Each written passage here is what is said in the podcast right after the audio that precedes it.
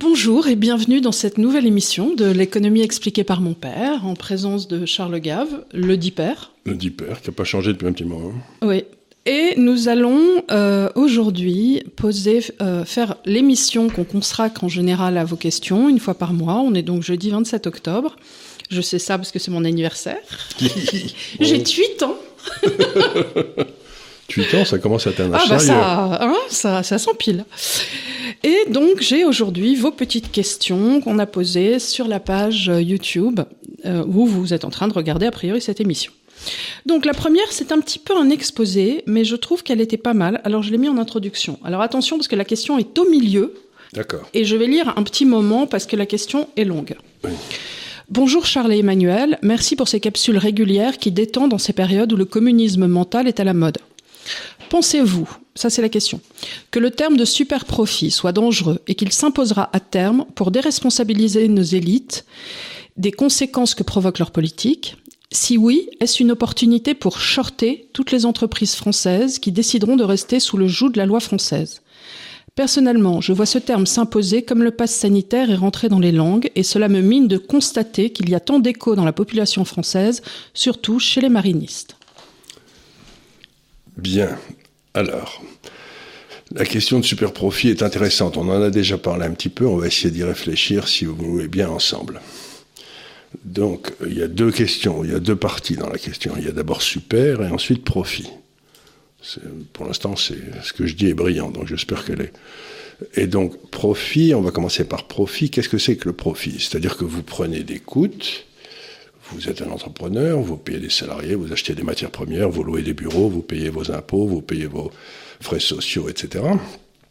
Puis ensuite, vous essayez de vendre quelque chose derrière à des gens qui l'achètent librement, dans un système normal, hein, et vous dégagez un excédent. Mm-hmm. Cet excédent s'appelle le profit. Qu'est-ce qui se passe s'il n'y a pas de profit? Tu déposes bah, la société disparaît. Donc, la première des choses qu'il faut la dire... La société, l'entreprise. L'entreprise disparaît. Et quand, l'entreprise disparaît, bah, ça devient difficile. Il y a des gens qui perdent leur boulot, etc. Puis des entrepreneurs qui perdent leur argent. Donc, la première des choses que je voudrais dire, c'est un système dans lequel le mot profit est entaché d'une connotation négative, est un système qui est déjà idiot, parce que l'alternative, c'est un système où il y aurait des pertes. Hmm. Et les pertes, ben, ça amène tout le monde à une baisse du niveau de vie. Si tout le monde fait des pertes, ça veut dire que tout le monde vit au-dessus de ses moyens et qu'on doit emprunter quelque part. En général, c'est à l'extérieur ou à la banque centrale. Et dans les deux cas, votre monnaie se pète la gueule. quand il y a des pertes, il n'y a plus de fonds propres. Et du coup, tu n'as plus de... Tu n'as plus d'épargne. Tu détruis de l'épargne. Donc, refuser le profit, c'est, comme je l'ai dit souvent, nous avons une chance inouïe, c'est que nous avons un stock d'épargne gigantesque qui a été euh, laissé par nos parents, nos grands-parents, nos arrière-grands-parents, les ancêtres comme ça, qui ont bâti un pays magnifique où il y a des infrastructures ou tout ce que vous voulez. Et nous, ce qu'on veut faire, c'est bouffer ce stock et ne rien laisser à nos enfants. Remarquez, c'est pas très grave puisque de toute façon, on n'en a pas fait. Euh, la, la, natalité s'est écroulée. Donc, le type qui dit le profit, c'est mal, c'est déjà un imbécile. Hein c'est la première des choses, c'est déjà un crétin. Euh, bon, alors on, arrive au deuxième mot, qui est super, mais qui peut déterminer si un profit est excessif ou pas? En bonne théorie économique, s'il y a des gars qui font des profits anormaux, il y a d'autres entrepreneurs qui vont dresser l'oreille et qui vont se dire tiens je vais aller faire la même chose, je vais aller investir et puis petit à petit ces profits deviendront normaux. Mais d'où le cycle de la tulipe euh, dont on se souvient tous. tous. Tous très bien. Donc c'est exactement ça. Donc ce que j'essaie de dire c'est super. Ça veut dire qu'il y a des gens intelligents comme M. Mélenchon ou Mme Le Pen qui savent déterminer ce que serait le profit normal. Mais ça n'existe pas un profit normal. Moi j'ai été entrepreneur toute ma vie je peux vous assurer d'un truc, c'est que pour faire des profits, il faut se décarcasser comme un malade. Et si par hasard vous gagnez trop d'argent euh, euh, pendant une année, par exemple, vous faites un souci terrible parce que vous savez que ça va pas durer. Moi, j'ai toujours eu peur dans ma vie en tant qu'entrepreneur. Si j'ai gagné de l'argent, j'étais mort de trouille parce que je me disais ça va pas durer. Donc je vis dans l'inquiétude parce que le profit c'est quelque chose qui reste une fois qu'on a tout tout payé. Et on ne sait pas s'il n'y a pas un des types qui va pas décider d'un seul coup d'augmenter les impôts massivement, et tu te retrouves en perte alors que tu n'avais pas prévu le coup. Donc, super profit, c'est doublement une imbécilité logique. Parce que, en plus, je pense que tout le monde peut comprendre, il y a ça avec la terre aussi. Il peut arriver certaines années où tu vas faire une super bonne récolte. Voilà. Et dans ces cas-là, eh ben, tu vas faut la taxer. Non, mais il faut mettre un peu de gras de côté, parce qu'on sait très bien que parallèlement, il va y avoir mais des si très on te super taxe. Oui, bah si on te super taxe, du coup, tu, peux, tu peux pas faire ce petit coussin. Et dans la vie, on sait tous qu'on a des moments cycliques comme ça, des moments où tu vas pouvoir peut-être gagner un peu plus, tu te fais un petit une petite poire pour la soif, des petites noisettes que tu mets dans un coin, parce qu'on sait très bien que dans la vie, il y a des moments où il va y avoir des moments de grande dèche. Et, la récolte de noisettes n'est pas fameuse. Et tu, euh, Donc aussi, ce qu'il faut voir, c'est qu'en taxant les super profits soi-disant et en empêchant l'entrepreneur de mettre de côté, ça veut dire que sa possibilité de thésaurisation est entachée d'autant. Pas thésaurisation, d'épargne. Bah C'est-à-dire, il met de côté pour le jour où d'un seul coup ça ira moins bien et donc à ce moment-là, il tirera sur ce qui sont devenus des fonds propres pour lui permettre de ne pas liquider. S'il n'a pas de fonds propres, il n'a pas d'amortisseur. Et donc si d'un seul coup il y a un chaos sur la route, la voiture s'écroule. Alors, autre chose aussi, c'est que euh, la marge brute d'autofinancement des entreprises, mmh. qui est euh, l'outil qu'on utilise pour euh, regarder en France comment fonctionnent les entreprises, n'a jamais été aussi nulle qu'en ce moment. Elle, elle, en tout cas, elle, elle reste. 30 ou 40% inférieure à ce qu'elle est en Allemagne, en Italie, en, en, Angleterre ou en Suisse. Donc, les entreprises françaises qui, sur le territoire français, gagnent euh, beaucoup moins d'argent que si elles avaient leurs usines sur les territoires de tous nos voisins. Eh bien, qu'est-ce que ça veut dire? Ben, Ça veut dire que il faut être idiot pour investir en France. Alors moi, il y a autre chose aussi dans cette histoire de super profit qui me fait quand même doucement ricaner, c'est que donc on parle par exemple d'une grande entreprise comme Total. L'État est à l'origine, les gouvernements successifs, par ses propres décisions, avec les moulins magiques, les, moulins à vent, les miroirs et ainsi de suite, de, de créer quelque part un shortage sur le marché la valeur totale prend de la valeur à cause de décisions politiques mondiales complètement crétines, et après ils disent, regardez, ils gagnent de l'argent. C'est incroyable. Il dit, bah oui, vous avez pris décision à la con. évidemment. Évidemment, évidemment. Et donc, donc, grosso modo, ils punissent Total. De leur propre incurie. De leur, propre nullité. c'est quand même magique. C'est quand même magique. Donc, euh, mais ça veut dire quelque chose de très profond et je vais peut-être un jour, on faudra qu'on fasse une émission dessus, c'est que aussi bien la droite que la gauche française, il faudra qu'on travaille le sujet d'ailleurs, mais n'ont aucune idée sur la façon dont on crée de la valeur dans un pays. Mhm. Ils, veulent tous prendre le contrôle de l'État, ce qui leur permet ensuite de capturer la valeur qui a été créée par les entrepreneurs et de la distribuer sur leur lubie politique. Mais il n'y a pas dans la droite française une seule, un seul homme politique aujourd'hui qui, depuis 30 euh, ou 40 ans, m'a expliqué comment euh, ben, on a augmenté la valeur créée en France. Ils s'en foutent. Ce qu'ils veulent, c'est juste prendre le contrôle de l'État pour piquer cette valeur et la répartir à leur clientèle à eux. Mais c'est la mafia. La, encore, la mafia, de temps en temps, elle s'intéresse aux, petits commerces qu'elle oui, protège. Aux, familles. Donc c'est une histoire de fou. Cette histoire, c'est en fait très souvent les, quand les mots ont un sens et ce super profit, c'est presque l'indicateur parfait de l'imbécilité économique qui règne en France dans les classes dirigeantes, de gauche et de droite. Il n'y a pas de différence. Voilà. Écoute, je vais passer à la question 2. Ah oui, la première c'était Thomas. Donc là c'est Nessim Benamar. Bonjour, merci à l'équipe de l'idéal pour le contenu très instructif. Ma question. Dans un monde idéal, quel est le rôle ou mandat d'une banque centrale? Je commence par les questions un peu générales, après on ira mmh. vers l'Asie. Doit-on contrôler les taux d'intérêt ou faut-il laisser les marchés les déterminer eux-mêmes?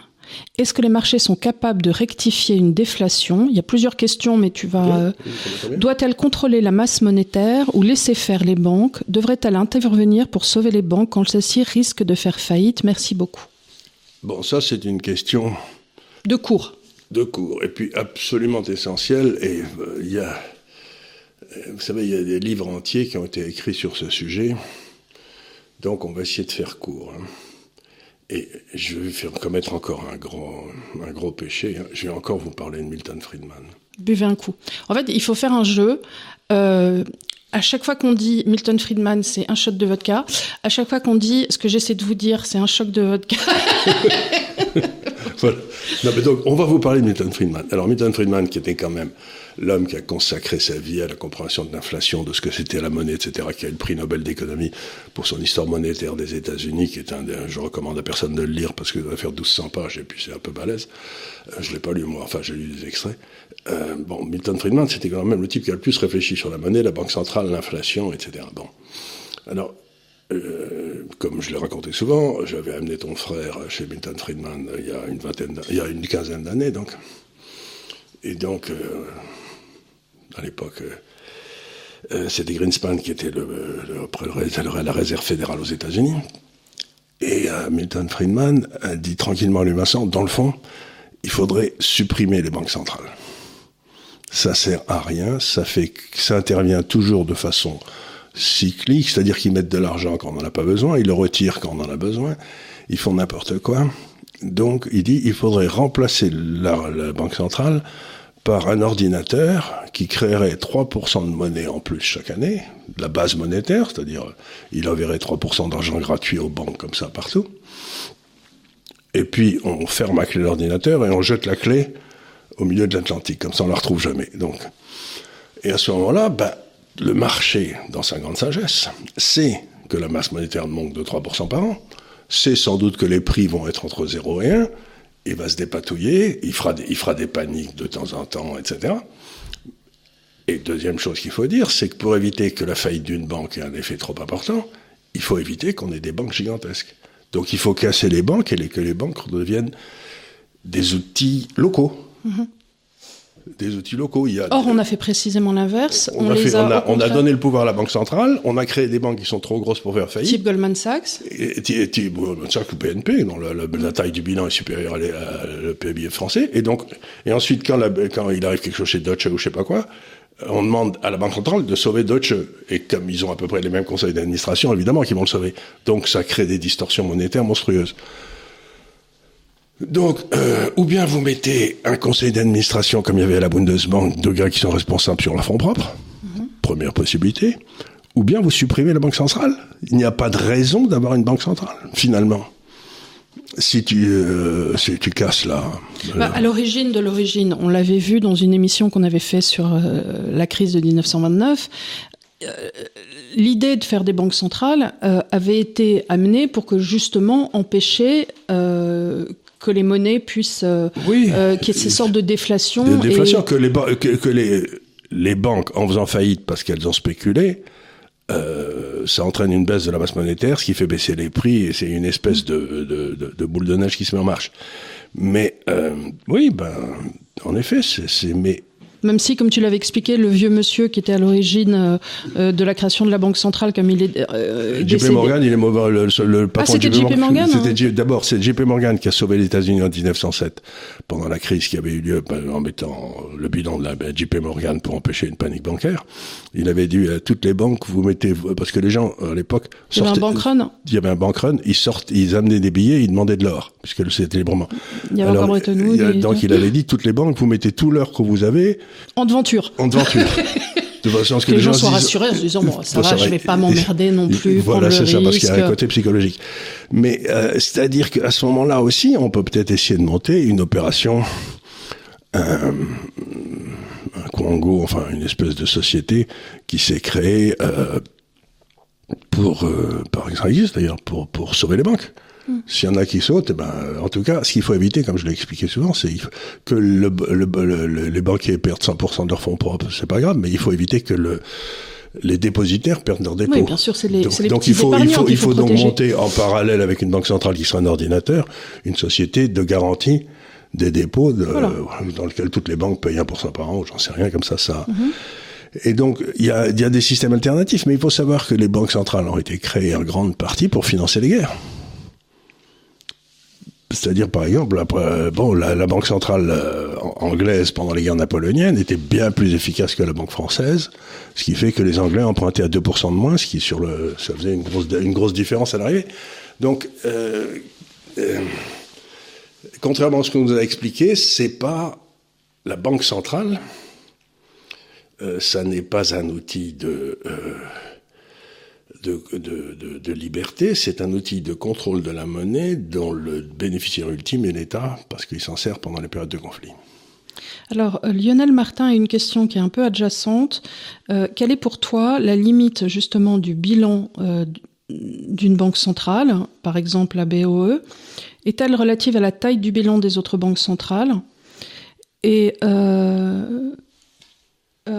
est-ce que tu penses qu'il devrait y avoir des restrictions réglementaires? Ben non, parce que les restrictions réglementaires, en principe, dès qu'elles existent et qu'il y aura un problème, on les fera sauter. On l'a bien vu dans toute l'histoire de, Regarde par exemple, euh, la Banque Centrale Européenne n'avait pas le droit d'acheter des obligations d'État. Et puis quand ça a commencé à partir en, 2012, là, quand ça a commencé à partir en dig bon, ils, ils, sont mis à acheter des obligations d'État comme des fous. Donc une réglementation, c'est, euh, ça sert à rien puisqu'il n'y a personne pour la faire respecter. Non, cette question est une question qui est très difficile, mais qui est justement ben, la réponse est celle de la, de la fois d'avant, c'est-à-dire que ben, il n'y a pas de raison que la Banque centrale achète des obligations d'État. Et donc, on remplace la Banque centrale par un ordinateur qui monte de 3% par an. Et si je peux me permettre, l'ordinateur qui monte de 3% par an, bah, c'est le Bitcoin. Hein. C'est-à-dire que l'idée du Bitcoin, c'était l'idée, dans le fond, de, de Milton Friedman, bien sûr. Mais bien sûr. Donc, euh, donc euh, Milton Friedman disait, il faut monter un système monétaire, mais le, la différence avec le Bitcoin, c'est que le Bitcoin, on arrivera à un moment où il y aura zéro croissance. Et ça, c'est pas bien. Il faut, il faut avoir un système qui permette une, hausse de 3% du... Euh, à peu près, parce que c'est à peu près la croissance du PIB en volume sur le long terme. Quoi. Alors, euh, Benjamin Levrat te demande Anis Latchev constate que les guerres qu'on embrasse, que les guerres sont souvent déclenchées lorsque le président en place décide de dédollariser. Tu en as déjà parlé aussi à la dédollarisation. L'espérance de vie du dirigeant en question baisse. Voilà, ses réserves. Hussein, Kadhafi, Assad, Poutine, Berlusconi, on peut rajouter. Êtes-vous d'accord avec cette analyse? Bah oui, tu as eu euh, cette analyse. C'est une constatation, c'est pas une analyse. Si oui, pouvez-vous expliquer la conséquence d'une telle dédollarisation pour l'économie US alors ça, c'est une question intéressante, parce que justement, personne n'en sait rien. Donc on peut réfléchir, mais il n'y a pas de... Essayons de, dire un petit peu ce qui s'est passé. Vous avez les pays qui ont besoin d'acheter de l'énergie, les pays importateurs de pétrole. Hein. bon, ils ont besoin d'acheter de l'énergie. Et comme le pétrole est payable en dollars, ça veut dire qu'ils ont besoin de dollars. Le seul endroit où tu peux gagner des dollars, euh, gagner pour qu'ils soient à toi vraiment, c'est avec le commerce extérieur si tu as un excédent avec les États-Unis. Tu vois ce que je veux dire? C'est-à-dire que bah, tu, as une balance commerciale excédentaire avec les États-Unis, donc tu reçois plus de dollars que tu ne payes. Donc ça veut dire à ce moment-là que tes réserves de change au dollar montent. Tu as gagné des dollars qui sont à toi.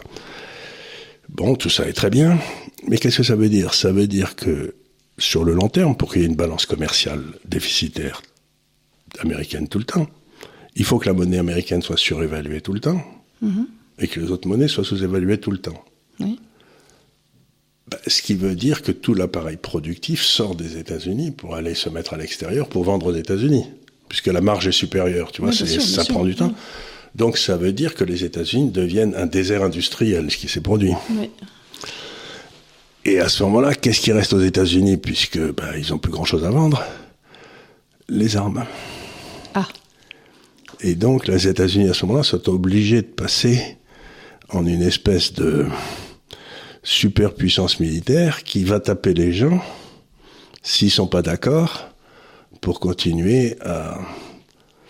Donc, ce, qui s'est passé, c'est qu'on a donc maintenant une quantité de dollars énorme qui sont littéralement la propriété de gens en dehors des États-Unis, servant à acheter le pétrole. Mais ce que c'est la deuxième étape? Ce que ça veut dire, c'est que si d'un seul coup les gens peuvent payer leur pétrole en yuan, en yen ou en euros, j'en sais rien, qu'est-ce qu'ils vont devenir ces dollars? Ils ne servent plus à rien? Puisqu'il n'y a rien à acheter aux États-Unis. Si bah, ce n'est des actifs américains. Alors là, ils ont quand même. Euh, ils ont quand même renversé. Euh, non, mais ils ont renversé la valeur euh, en nous vendant leur gaz de schiste. On est devenu, nous, en France, cette semaine, le plus grand importateur de gaz de schiste. Donc ils nous vendent. Et en même temps, en Grande-Bretagne, le nouveau Premier ministre vient de décider que le gaz de schiste serait complètement illégal. Ah, ça va être pratique cette affaire. Ça va être pratique parce qu'il y a plein de gaz de schiste en France. Hein. Hmm. Mais les écolos ont, ont, ont manœuvré pour que on ne fasse même pas d'études dessus. C'est-à-dire, loin de là de commencer à faire du fracking, mais de se voir combien on pourrait en tirer, etc. C'est interdit. On n'a pas le droit, c'est verboten, verboten. Donc, euh, mais ce qui va se passer, c'est qu'il va donc y avoir des masses de dollars invraisemblables qui, à un moment ou à un autre, vont devoir refluer vers les États-Unis. Et à ce moment-là, ça peut déclencher une inflation très forte aux États-Unis, par exemple, de tout l'immobilier, tout ça. Les gens vont se dire, bon, mais le dollar, je sais pas quoi en foutre, je vais m'acheter un immeuble à New York, quoi. Oui, oui, bah oui. Et donc, le prix euh, donc on peut avoir à la fois une baisse du dollar profonde et une hausse rapide de tous les biens actifs aux États-Unis. Voilà. Logiquement, c'est ce qui devrait se passer, mais je ne veux pas dire que j'en sache quelque chose, parce que là, c'est vraiment. Euh, Après, il faut avoir envie d'aller passer des vacances aux États-Unis. Ensuite, j'imagine qu'il doit y avoir des jolis coins, mais il faut aimer les. Oui, mais aux États-Unis, c'est par exemple un type comme euh, Bill Gates, qui est pas un type particulièrement sympathique, mais qui euh, sait quoi faire de son argent, bah, il est aujourd'hui le plus grand propriétaire foncier aux États-Unis. C'est-à-dire qu'il a transformé ses excédents de dollars en, en terre aux États-Unis. Bon, après. Euh... Eh ben, tu te dis, ah, bah, je, au moins les États-Unis, ils ont des terres agricoles extrêmement riches. Bah, tu pourras toujours vendre de la bouffe. Oui. Oui, oui, il, y a du, maïs, il y a du blé. Il y a du maïs, il y a du blé, oui, puis il y a, du soja, il y a du sorgho, il y a tout On en a parlé de la guerre sur le blé quand même. C'était, euh, c'est quand même aussi une question, ça. C'est quand même une question. Mais donc, euh, le problème, c'est qu'on a créé un système instable qui désindustrialisait les États-Unis. Et ayant créé un système instable, on se retrouve avec une masse de dollars considérable à l'extérieur, qui pour l'instant est bloquée dans le pétrole. Mais s'ils ont plus besoin de dollars pour le, acheter leur pétrole, euh, qu'est-ce qu'ils vont devenir? C'est une bonne question. Alors, euh, Sabine Retou a une question pour toi. Bonjour tout le monde. Vous dites toujours que l'État ne doit pas mettre ses gros doigts velus dans la fixation des prix. En effet, on le dit toujours. Et poilu. Et poilu. Mais c'est ce qu'il fait avec le bouclier tarifaire pour le gaz et l'électricité. Il faut en penser quoi? Comment cela va-t-il finir? Je pense à mon très humble niveau que cela va finir mal, évidemment. Je vous remercie pour vos émissions et caresse au roi DAF premier. Ah bah où il est bah, il est juste derrière ton fauteuil. Ah bah voilà, bah il, voilà, il, médite. Il médite. Il, trouve, que, trouve que ce, pour un jeudi matin, euh, c'est dur. Alors la question est, est, est, très intéressante. Vous prenez des pays comme l'Égypte, la Libye, enfin des pays comme ça, ou la Tunisie, ils importent beaucoup de nourriture, de blé. Mhm. euh, alors quand le prix du blé monte, en général, bah, ça déclenche des émeutes. Hmm. Donc ce qu'ils font, c'est qu'ils bloquent le prix du blé en Tunisie, pour que les gens ne se révoltent pas. Ils continuent à l'acheter à un prix qui monte, qui monte, qui monte. Et la différence, c'est le déficit budgétaire, le déficit extérieur. Et puis, quand ils n'ont plus de réserve de change, mm-hmm.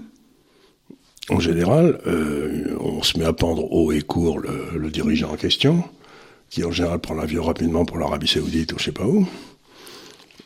Et le prix du blé monte fortement et la population prend plein la gueule.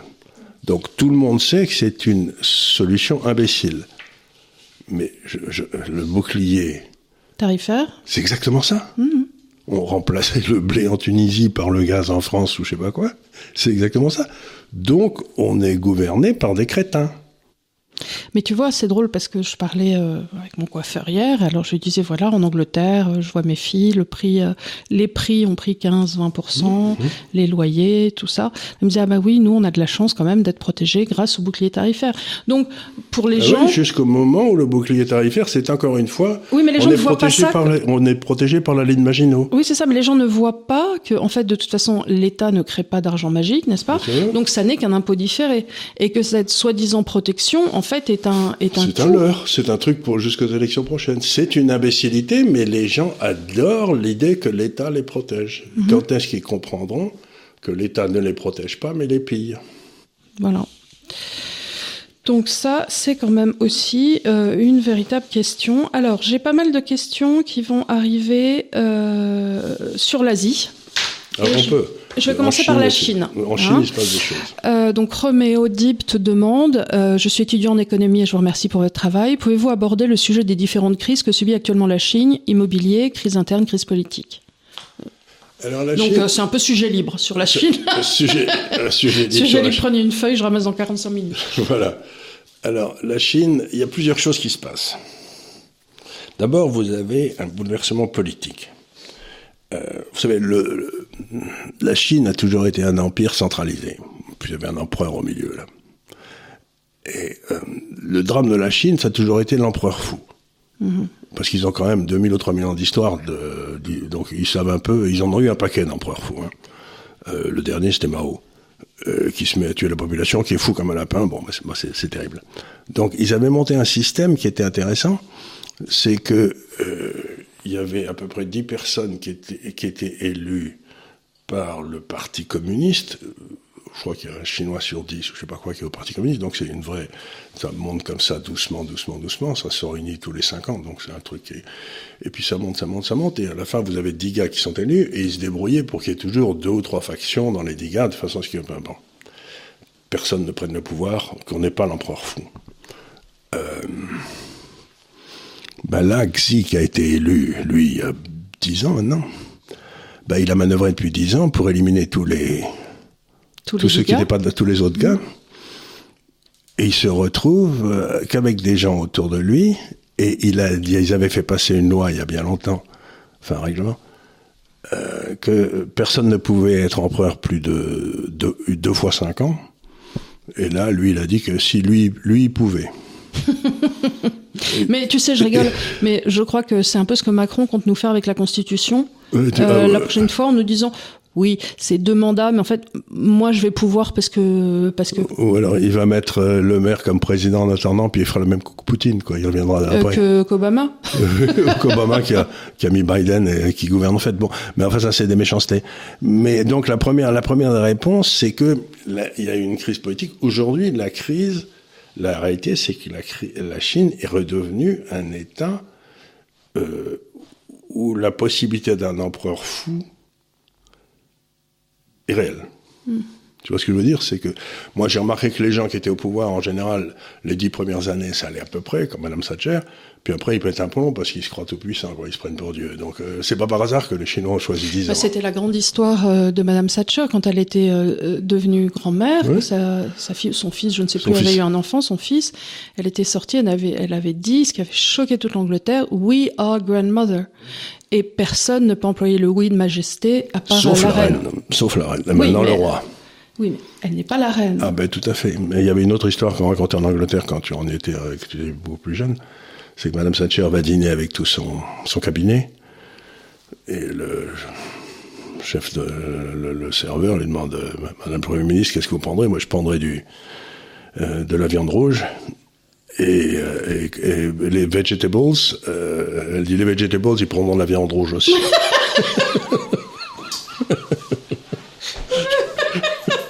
Donc il n'avait pas, pas un énorme respect pour son cabinet, si tu vois ce que je veux dire. Il était 30 ans débarrassé. Bah, c'est un peu ce qui se passe en Chine, c'est-à-dire il y a Xi et puis il y a les vegetables. Bon, ça c'est la première des choses. Ensuite, la deuxième des choses, c'est que la Chine euh, a connu dans les 40 50 dernières années quelque chose qui ne s'était jamais passé dans l'histoire. C'est-à-dire qu'on est littéralement passé du Moyen Âge à une société extraordinairement développée en l'espace de 40 ans. J'ai souvent raconté ici que, la première fois que je suis allé en canton, il y avait un hôtel qui avait quatre étages qui datait du... De, de, de, de 1900 De 1900, oui, avant. J'étais au dernier étage, dans une petite chambre, j'ouvre la fenêtre, euh, à 10 heures du soir, ça faisait un bruit terrible parce que les Chinois sont bruyants. Il gueule. Il gueule, il gueule, et puis il y a, plein de trucs qui se passent pendant la nuit. La nuit, on s'arrête pas de travailler, c'est pas. Et donc il y avait un bruit pas possible, et il n'y avait pas de lumière. C'est-à-dire qu'à Canton, quand j'avais donc 35 ou 40 ans, il n'y avait pas d'électricité. Maintenant, on va à Canton, c'est Las Vegas, quoi. C'est des avenues, des lumières partout, donc. Donc il a fallu bâtir, je dis peut-être une bêtise, je m'en souviens plus très bien, mais il a fallu bâtir. Et en même temps, ils étaient un peuple agricole, un milliard 400 millions, et il fallait prendre toute une partie de ces gens, les amener des campagnes dans les villes pour de, venir développer tout ça, travailler dans l'industrie, etc. Donc si mes souvenirs sont exacts, mais il faudrait que je vérifie, il a fallu bâtir pendant 20 euh, ans à peu près 20 euh, millions de maisons, mm-hmm. d'appartements par an.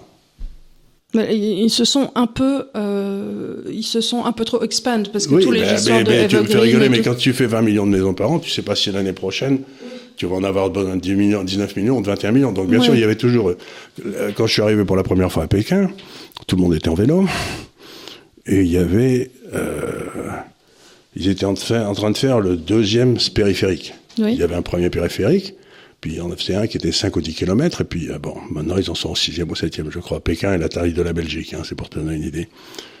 Et il y avait absolument personne sur le périphérique. Et je me disais, mais le, deuxième. Mm. Et je me suis dit, mais pourquoi ils font un deuxième périphérique Oui, mais tu revenais cinq ans après, il y avait des embouteillages de voitures partout, y compris sur le deuxième. Donc ils étaient au troisième ou quatrième ou cinquième. Ça, c'est quelque chose que je reproche un peu à Paris, c'est-à-dire, euh, euh, on voit ça avec les RER et les mhm. métros et ainsi de suite, c'est-à-dire qu'on est resté sur des infrastructures sans prendre en compte justement la croissance euh, que devenait la, la, la, la, proche périphérie. Et du coup, effectivement, tous les RER sont sursaturés parce qu'on n'a pas anticipé ces, ce développement qui aurait dû être fait dans les années 70. Qui aurait dû être fait dans les années 70 Ça n'est pas une fois qu'on a une population blindée qui était très anticipable, puisqu'on était en train de faire des logements.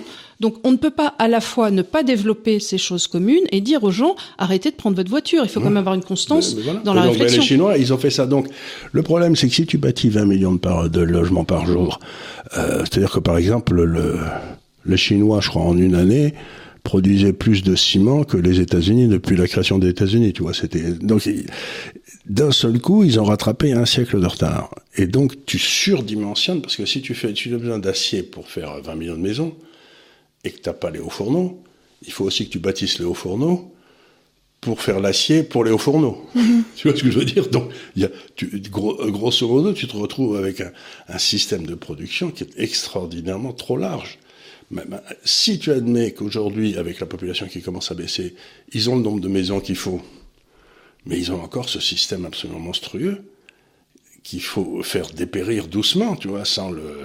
Oui, il faut pas, il faut pas l'imploser, il faut le décroître. enfin, comme quand tu changes le disque euh, sur une platine, il faut descendre la musique et faire monter l'autre. Voilà, c'est ça. Et ben, euh, c'est exactement ce qui se passe. Donc ça, et ça, en principe, c'est c'est souvent le moment où tous les États émergents se pètent la gueule parce que le groupe qui contrôle l'immobilier devient le groupe qui est le plus puissant, parce que c'est lui qui embauche le plus de gens, etc. Mmh, et à ce moment-là, il faut lui dire, les gars, c'est fini, la fête est finie, maintenant on va passer à autre chose, on va développer des hôpitaux, des crèches, ou je sais pas quoi, mmh. mais l'immobilier, c'est fini. Et donc c'est un peu ce qui se passe euh, en Chine, et donc ils sont en train de dire, et tout le monde dit, mais stimuler l'immobilier, stimuler l'immobilier, mais euh, il ne sert à rien d'immobilier s'il n'y a pas de, à l'arrivée, s'il n'y a pas de demande finale. Donc, euh, donc ce qui, donc, et quelles sont les courbes de prospection de natalité en Chine? Elles sont très mauvaises. Elles sont très mauvaises. très hein. mauvaises. Là, aujourd'hui, les euh, bah, c'était à cause de la politique qu'avait fait cet animal de Mao, de l'enfant unique. Oui. Et donc aujourd'hui, on arrive pour la première fois. Ce que les gens n'ont pas bien compris, c'est qu'en Chine, de 1980 à peu près à 2015, ce qui était long, il fallait trouver du boulot pour à peu près 30 millions de personnes de plus par an. Donc l'énergie des gouvernements était euh, tendée vers ça. Tendée vers ça. Mais maintenant, avec la population qui baisse, je crois qu'ils en ont 3 ou 4 millions de moins par an. Tu vois, à la place d'avoir plus 30, on a moins 4. Donc c'est plus du tout le, truc des gouvernements, c'est plus du tout l'emploi. C'est autre chose. Mm-hmm. Et donc, ils sont en train de changer de priorité. Et, d'habitude, dans Mais ça prend du temps pour changer les mentalités aussi. D'abord, ça prend du temps. Et puis ensuite, il faut liquider tous les groupes qui bénéficiaient de ça qui parfois été très important dans l'État. Et dans la plupart, c'est le moment où beaucoup d'États et des pays émergents, en général, ratent la transition vers la deuxième étape parce qu'ils restent avec une industrie immobilière surdimensionnée, une industrie euh, trop d'acier, trop de trop d'aluminium, etc. Donc il faut, et en général, pour arriver à faire cette transition, ben, on a plutôt besoin d'un État euh, alors, fort. quid des obligations chinoises d'État que eh tu ben, recommandais dans le temps Parce que je les ai vues cette semaine, elles étaient ben, pas. Ben, si, ça fait un très mauvais effet parce que ça, tout le monde s'est dit, ça y est, ça devient un État. Un empereur fou, comme tu disais. Un, un empereur fou. Mais d'abord, il n'est pas certain qu'il devienne fou. Il y a parfois des empereurs qui ont été compétents. Euh, tout en étant très autoritaire. Et euh, ben, euh, ce que je sais, c'est en tout cas l'empereur fou qui veut assurer la sécurité de la Chine. C'est-à-dire que maintenant, le nouveau truc, le mot, c'est la sécurité. C'est plus, la commande prospérité, c'est la, la sécurité. Euh, avec ce qui se passe au niveau mondial et, la Russie à côté, la Russie attaque, je euh, comprends que euh, la question soit sur la table. Je ne jette pas la pierre pierre. Hein. L'analyse que je fais, c'est je me dis, en tout état de cause, bon, la, la, la, Chine reste avec des excédents des comptes courants monstrueux, des réserves de change monstrueuses, un désir de remplacer le dollar partout en, partout en Asie, pas par le yuan, mais de faire sortir le dollar du système. Dédollariser le, le système Je pense pas qu'ils puissent se permettre euh, d'avoir une monnaie qui se ratatine. Au contraire, tous les soins du gouvernement vont être d'avoir une monnaie forte. Donc je me dis, euh, moi j'ai jamais recommandé les actions chinoises, qui sont bien pétées la gueule d'ailleurs, mais je me dis, je pense que les obligations chinoises, ça reste euh, parce que c'est une façon de jouer bah, justement la, dictature en Chine.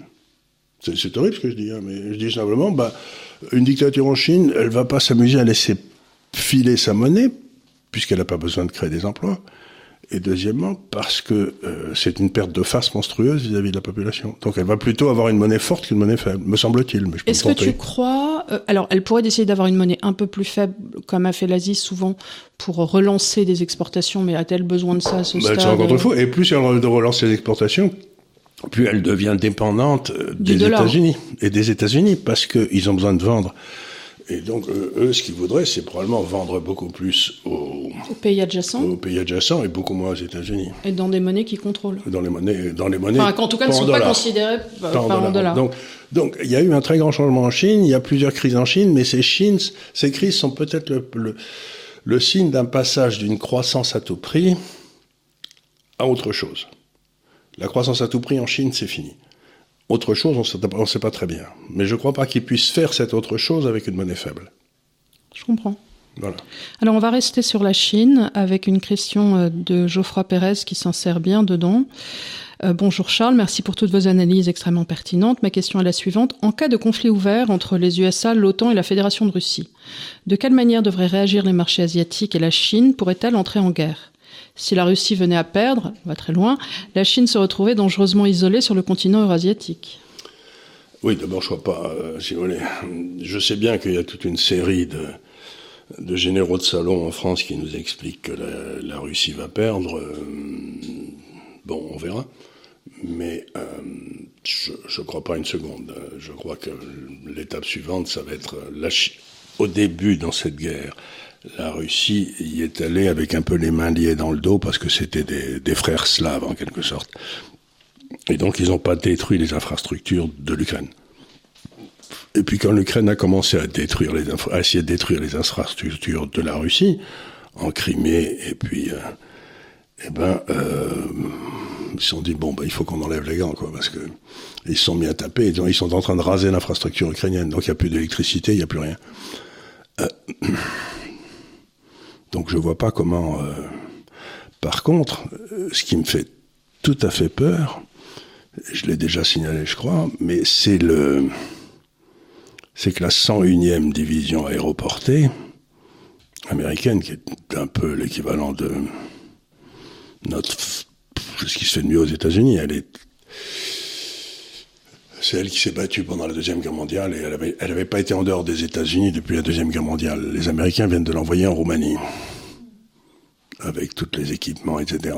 Donc, je suis terrifié qui est à 7 ou 8 kilomètres de la frontière de l'Ukraine. Si cette, euh, si, si, cette, mettons que c'est quelques équipes, quelques types de cette division, euh, enfin 7 kilomètres de trop et rentrent en Ukraine, euh, ben, les Russes vont leur taper dessus. Mmh. Donc j'ai peur. Une escalade de la violence. Ben, j'ai peur. C'est les Américains qui ont l'air de tout faire pour monter aux extrêmes, pour que finalement que ça devienne un conflit entre la Russie et les États-Unis. Et puis en plus, euh, les Russes ont les moyens de pister. Euh, à la, le, mec qui ben, sort de, du baraquement pour les faire pipi, euh, on le voit, on le voit Poutine est au courant. Quoi. Oui, oui, tout à fait. Donc moi, ce qui me terrifie là-dedans, c'est pas l'issue du conflit, c'est comme je suis persuadé que l'Ukraine va se faire ratatiner, eh bien j'ai peur qu'à ce moment-là, les États-Unis s'engagent directement. Mm-hmm. Encore plus. En, ben, mais, y a, envoie des troupes à eux. Mm-hmm. Non, parce que pour l'instant, il y a un soutien financier quand même monstrueux euh, et militaire de, des États-Unis et euh, au niveau européen de van der Leyen, euh, sans, que les États nationaux soient consultés. Alors, on peut, on peut, on peut, on peut souhaiter encore une fois soutenir l'Ukraine en ce que la population civile, effectivement, c'est toujours un drame pour elle. Mais toutefois, je pense qu'au niveau souverainiste, de nos souverainetés, poser la question au peuple français de ce qu'on veut faire de notre bon argent qu'on donne à l'Europe aurait pu pu être légitime. Est-ce qu'on veut rentrer dans une guerre Et est-ce qu'on veut, est-ce que cette compétence relève de Madame von der Leyen? Bien sûr que non, jamais dans les traités. Donc, encore une fois, il y a beaucoup de choses qui se passent en ce moment. Et les États-Unis, qui savent qu'ils sont en train de perdre, ben, qui font dire le contraire à leurs journaux euh, euh, habituels ou à, ou à TF1, mais enfin, ça n'a aucune importance parce que Personne ne les regarde. Personne, personne ne les regarde, personne ne les écoute et personne ne les croit. Alors, on sait qu'on sait qu'ils mentent, ils savent qu'ils nous mentent. Ils savent qu'ils nous mentent, on sait qu'ils nous mentent, etc. Bon, voilà. donc, donc, la réalité, c'est ça, c'est que j'ai peur que cet, cet État profond américain. Le vrai danger, c'est le suivant, c'est-à-dire que la Russie ne peut pas perdre. Et les États-Unis ne peuvent pas perdre. Parce que si les États-Unis perdent, ils ont déjà perdu en Irak, en Syrie, euh, en Afghanistan, euh, ils ont perdu partout. Alors maintenant, s'ils perdent, les gens vont se dire, mais à quoi ça sert l'OTAN? Ah bah, moi, je me demande toujours à quoi sert l'OTAN. Euh... Bah exactement. Je vois pas pourquoi on n'a pas foutu en l'air l'OTAN en 1990. Ça aurait été une crois, Historiquement, je comprends bien à quoi servait l'OTAN. Ça, ça a servi dans le temps. Dans le temps, hein. Mais aujourd'hui, à quoi moi, sert l'OTAN Je comprends pas qui a décidé, il y a environ 15 ans aux États-Unis, que la Russie était un ennemi. En plus. Je sais pas. On a décidé d'un seul coup? Et alors euh, si, les, si, pour les États-Unis, la Russie peut être un ennemi en raison de sa taille, économiquement, stratégiquement, historiquement, en tout cas, nous, Europe, encore une fois, si tu te places dans une vision gaulliste ou gaulienne, de se dire, c'est jusqu'à l'ouest de l'Oural, hein, ben voilà, on était censé... ce qu'il valait, c'est elle va monter un système qui allait jusqu'à jusqu'à euh, Vladivostok, là. Mais bien sûr. Et puis, euh, comme ça, on aurait, on aurait été le bras industriel, financier, intellectuel, etc., de cet immense territoire qui à terme aurait pu aussi s'ouvrir vers la Chine. C'est-à-dire c'est notre continent. C'est notre continent. Donc ce qui s'est passé, c'est que les États-Unis ont décidé que pour empêcher ça à tout prix, il fallait que la Russie soit l'ennemi. Et donc on gardait l'OTAN, on mettait les gens dans l'OTAN, et nous on n'avait plus rien à dire. Bon ben voilà, c'est-à-dire qu'on on est devenu des colonies. Alors, euh, je vais ouvrir un petit peu avec une question de Nizar, mais enfin ça reste euh, quand même euh, Asie entre guillemets. C'est toujours un plaisir de vous écouter. Vous parlez peu des pays du Golfe, Dubaï, Émirats, Arabie Saoudite. À moyen terme, que pensez-vous de la fiabilité de leur monnaie, liée de manière fixe au dollar? Y a-t-il des risques de décorrélation? Ou est-ce un endroit où placer notre épargne à plus long terme avec les dynamiques mondiales? Trouvez-vous que ce soit des régions d'avenir? Merci encore. Alors, c'est une question. On parle, c'est vrai, effectivement, rarement de l'Arabie Saoudite ou des Émirats. Bien sûr. Euh, parce que c'était là aussi des protectorats, etc. Bon. Alors, je, je, c'est important ce qui se passe là-bas.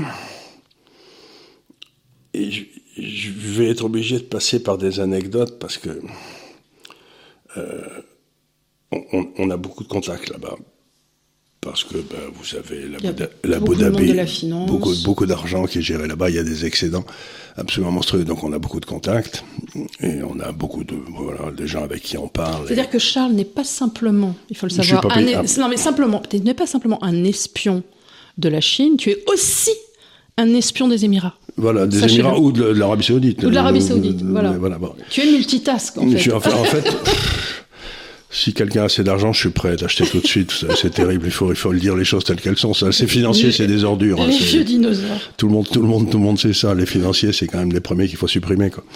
Alors, D'ailleurs, je m'attends toujours à être le premier dans le camp de concentration. J'inaugurerai le nouveau camp de concentration. Que... Là aussi, les gens peuvent boire un, un shot. Donc, grosso modo, la réponse est il se passe un phénomène dans les pays euh, de cela, du Golfe, qui est difficilement mesurable, mais qui est patent, c'est qu'ils se mettent à détester les États-Unis. C'est un truc nouveau. C'est-à-dire que pour eux, bah, c'était le grand frère qui les protégeait, il n'y avait pas de problème. Mais avec la façon dont ils ont quitté l'Afghanistan, dont ils ont traité la Syrie, dont ils ont traité le, Liban, dont ils ont traité... Il y, a, euh, il y a une espèce maintenant de... Ils disent ce ne sont, pas des gens fiables. Hmm ne sont pas des gens fiables. Donc, euh, euh, autrefois, c'était ce qui leur permettait de... Parce qu'il était d'usage dans, aux Émirats arabes d'envoyer ses enfants, un petit peu pour les gens qui avaient des pépettes, euh, dans les collèges anglais et ensuite à Brown. Voilà, c'est ça. Tu et c'était, il y avait une espèce, la monnaie dominante, la monnaie de réserve doit toujours être aussi le pays dominant intellectuellement. Oui. Et financièrement bien sûr, mais intellectuellement aussi, donc pour que les élites des pays euh, vassaux, en quelque sorte, soient élevées dans les meilleures universités du. Euh, c'est ce que faisait Rome très bien, en général, en prenant les premiers-nés, et puis ils allaient à l'école à Rome, et puis revenaient, puis ensuite c'est comme ça. Ils restaient chez l'empereur, et puis tout, puis ils, ils devenaient copains. Eh bien, ça, ils détestent violemment l'évolution des États-Unis vers un système woke, ah, vers un système. Euh, ils trouvent qu'ils sont complètement fous. Euh, on peut se poser la question. Et donc, euh, là, vis-à-vis -vis de ces populations qui ont quand même une espèce de civilisation très conservatrice, très un homme est un homme, une femme est une femme, etc. Puis avec il le rôle de la famille, le rôle de la famille, du père, on est quand même dans un certain patriarcat. Absolument. Donc là, il y a une espèce de respect des traditions. Voilà, il y a une espèce de dégoût qui est en train de naître au Moyen-Orient pour les États-Unis. Euh, et surtout que les, ils sont perçus comme abandonnant le christianisme. Oui, donc en plus sans foi. Sans foi, c'est-à-dire ils deviennent des il ne faut pas oublier que ne pas croire en Dieu, c'est passible de la peine de mort dans les pays arabes. Hein. Donc, euh, donc il y, a une, euh, il y a un vrai choc civilisationnel qui est en train de se produire entre ce que sont devenus les États-Unis et ce que sont restés les pays musulmans. Et ça, je crois que c'est beaucoup plus important que n'importe quel flux de capitaux. Mais il y a un autre phénomène qui se passe, c'est que tous les musulmans, les Arabes, là, se sont rendus compte que s'ils avaient de l'argent à Londres, à Paris, dans des immeubles, n'importe quoi, et qu'il y avait une révolution chez eux, ou que les Américains décidaient qu'ils sentaient des pieds, on leur pique leur pognon, ils n'ont aucune sécurité juridique.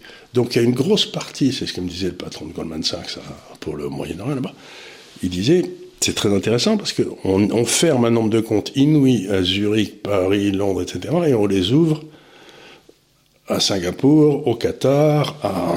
donc déjà, ah bah là, le traitement euh, des Russes sur les territoires européens euh, a dû envoyer un message très fort. Ah bah ça, ils ont tous compris. C'est pour ça que nos marchés obligataires se sont effondrés, puisque plus personne ne voulait en acheter. Mais par contre, les marchés obligataires des pays émergents, du style l'Indonésie et tout, c'est resté bien là-haut, tranquille, sans que ça bouge. Donc il y a euh, cette espèce de scission du monde en deux est, est, en train de se produire, et donc ceux qui investissaient leurs excédents d'épargne chez nous parce qu'on leur offrait la sécurité juridique, c'est fini. Donc pour répondre à la question, il faut bien se rendre compte que peut-être si on est français, on a, une sécurité juridique en France, et encore, c'est pas tellement, mais en tout cas, si on est non français, euh, qui est, euh, enfin, si vous croyez que c'est à vous, vous vous trompez. Ça, on peut vous le piquer. Regardez ce qu'on a fait réserve de change risque, pouf, on leur a piqué sans rien dire. Et puis le type qui avait un club de football à Londres, là, euh, Chelsea, bah, on lui a piqué son club alors qu'il vivait en dehors de Russie depuis 30 ans. Quoi. Oui, et qu'il faisait, enfin, il avait un accès local et qu'il mhm. avait zéro, j'imagine, contact avec les gouvernements. Oui, ça, il avait rien à voir avec Poutine. Enfin, pas plus que les trois quarts des chefs d'orchestre euh, dont on a empêché de jouer Rachmaninoff parce que le type dit mais je suis chef d'orchestre. Ah bah oui, mais Tchekhov, ça a plus être possible. En fait, tu dis, oui, Dostoïevski, on n'enseigne plus. Euh, non, non, mais. Donc, si vous voulez, on, a, on arrive à des niveaux de bêtises dans nos pays où on scie la branche sur laquelle on était assis, quoi, avec beaucoup de... Ouais, avec euh, une détermination euh, absolument sans faille. Alors, euh, on continue euh, dans les pays adjacents. Archix te demande, ma question est sur la Turquie. Est-ce que finalement le pari de Erdogan par rapport à la dévaluation de la lire est en train de porter ses fruits?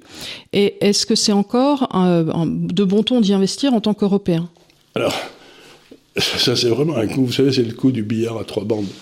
Euh, la Turquie, ils étaient partis pour euh, avoir. Euh, pour, pour, partir en fumée, quoi. C'était n'importe quoi. Mmh. Ah bah oui, y a... Et puis alors, le coup de la Russie et de l'Ukraine, d'un seul coup, c'est eux qui se retrouvent les grands gagnants. Parce que, ben, toutes les transactions, maintenant, eux, ils font plein de transactions avec la Russie.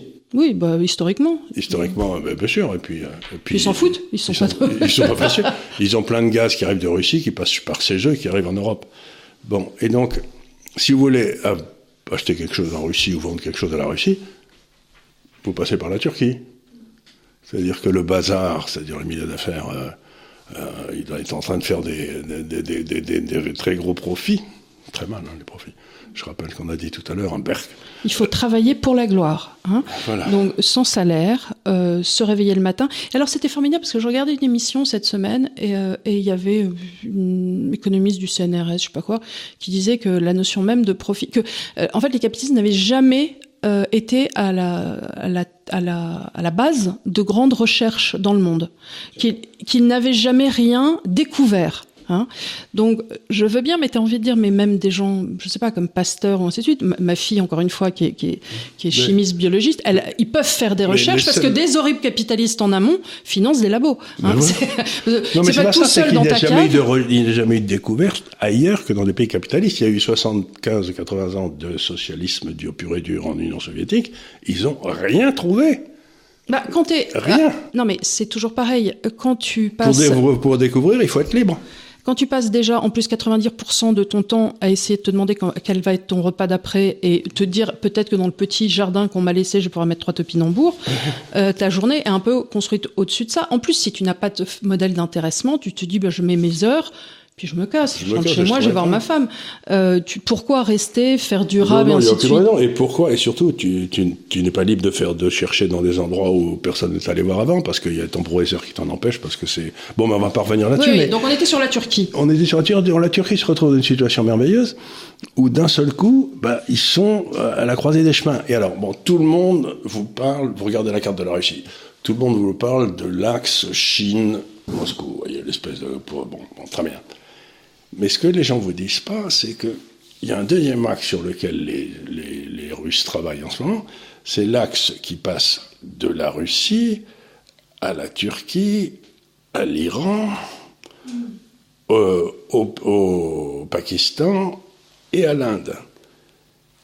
Et donc, ça a toujours été le rêve de la Russie, c'était de se joindre à l'Inde. Parce que c'est là où il y avait besoin de matières premières, etc. Et tout l'effort des Anglais quand ils contrôlaient les Indes, c'était d'empêcher la Russie d'arriver à l'Inde. C'était ce qu'on appelait the Great Game, le grand jeu. C'était, tout le monde s'est mis sur la gueule dans ses frontières, là, Michel Strogoff et tout. Ça a été très.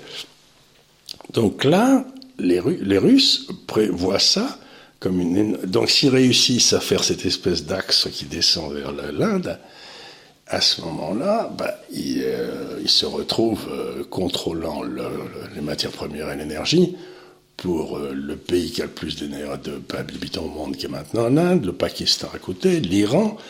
Il faut savoir, les gens savent peu de choses, mais il faut savoir que l'Iran, bon, quel est le pays qui a, eu, qui a le plus vieil État au monde, qui a été, bah, c'est l'Iran. Ça fait 5000 ans, les premiers empereurs perses c'était il y a 5000 ans, c'était les premiers avant même les Chinois. Donc l'Iran est une réalité historique qui est pas prête de disparaître. Bon, ils ont des fous en ce moment, mais ça, ça, s'en ira un jour.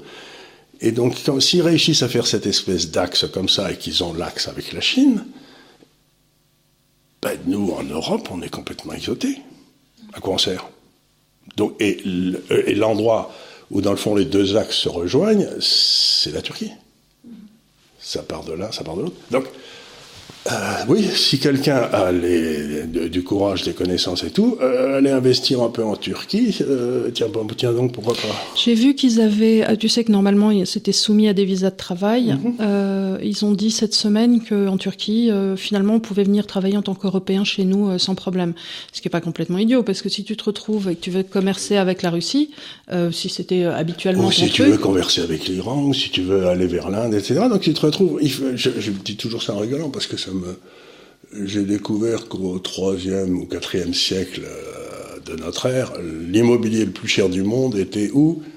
À Trébizonde. Alors Trébizonde, ça dit rien aux gens, mais Trébizonde, c'est au bout de la Turquie, c'est au départ des caravanes, justement, vers l'Inde et vers la Chine. C'était l'immobilier, c'était une ville grecque d'ailleurs, qui était superbe, etc.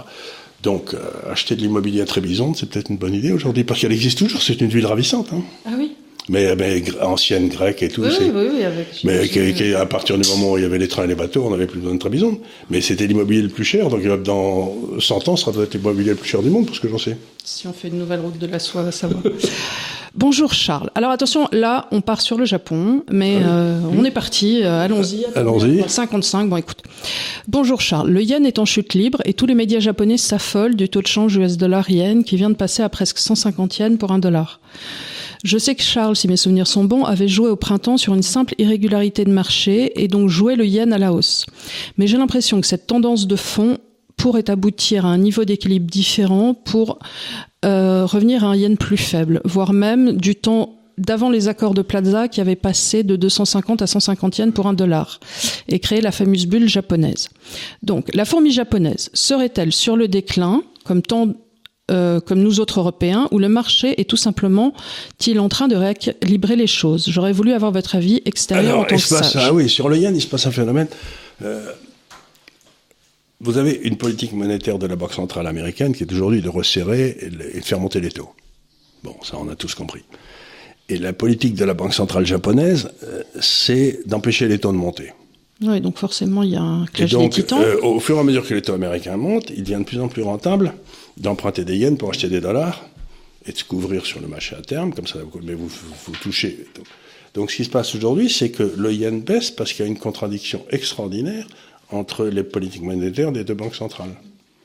Mais l'avantage pour les Japonais, c'est que si vous faites une courbe où vous mettez les profits des sociétés japonaises, autres que les banques, profit des sociétés industrielles et le yen, plus le yen baisse, plus les profits montent. Bah oui, c'est le principe quand ta monnaie est basse, t'exportes. Euh. Voilà, donc, aujourd'hui, les profits des sociétés japonaises vont exploser. Et ce qui est marrant, c'est que le marché japonais exprimé en yen a quasiment pas baissé.